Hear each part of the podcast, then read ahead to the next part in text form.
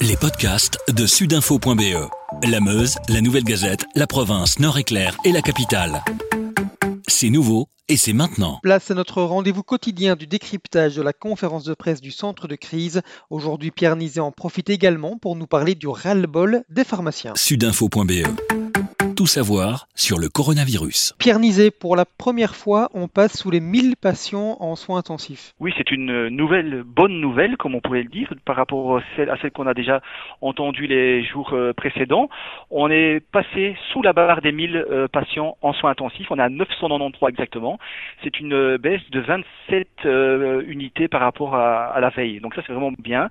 Et on constate qu'il y a 703 personnes qui sont sous respirateur. Et là aussi, on a une baisse de 30 patients. Donc ça veut dire que ben, la courbe continue à, diminuer. Quelques précisions également sur les différences entre les hommes et les femmes. On sait évidemment qu'il y a une grande différence entre les hommes et les femmes, mais on constate ici que ben, y a plus de 10 000 euh, femmes touchées en plus que les hommes par le Covid. Mais c'est pas pour ça qu'elles vont se retrouver euh, directement à l'hôpital. C'est le contraire. 55% euh, des personnes hospitalisées sont des hommes et 45% fatalement des femmes. Et on constate aussi que ben, les, femmes, en général, sont plus âgées euh, que les hommes à l'hôpital, en tout cas pour le Covid. Les femmes ont en moyenne 73 ans, tandis que les, hommes ont, 68 ans. On constate que la sévérité des cas est plus forte chez les hommes que les, que les femmes aussi. Un mot encore sur les chiffres de la surmortalité. Oui, comme euh, la semaine dernière, ben, Scienzano a donné quelques précisions par rapport à, à la surmortalité. Donc on, on, sait que tous les jours en Belgique, des gens meurent.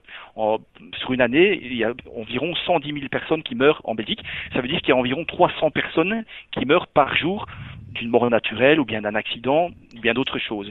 Ici, dans, dans, le cas présent, ben, on voit ici l'impact du Covid-19 sur la mortalité et sur la surmortalité. On constate en effet que, par exemple, pour le 10 avril, on a eu 637 morts au lieu de la moyenne de, de 300 morts sur les dernières années. Donc c'est le double de morts sur un seul jour. Et on a constaté aussi que pour la première semaine du mois d'avril, la surmortalité était de 80% en plus que les années précédentes à, la même époque. Donc on constate, on constate en effet qu'il y a une surmortalité due au Covid, elle est indéniable. Maintenant, ça ne veut pas dire je le rappelle, ça ne veut pas dire que ces personnes qui sont mortes, ces personnes âgées qui sont mortes euh, maintenant, ou il y a quelques semaines, ne seraient pas décédées dans, quelques mois, voire dans deux ou trois ans. Donc ça, on le saura seulement dans les prochaines années. Pierre Nizet, vous souhaitez aussi nous parler aujourd'hui du ras-le-bol des pharmaciens. Que se passe-t-il? Oui, hier, ils ont vraiment été très fâchés d'entendre euh, ben, notre ami de porte-parole de Testacha dire sur les ondes, de, notamment d'RTL, que ben, les certains pharmaciens se mettaient dans, les poches beaucoup d'argent parce qu'ils vendaient euh, notamment les, fameux masques que tout le monde recherche à des prix euh, prohibitifs exorbitant. Et j'ai parlé avec certains pharmaciens qui m'expliquent qu'en effet, au début, euh, avant euh, le confinement, ben, un, petit masque coûtait rien, c'était 15 centimes, voire 17 centimes.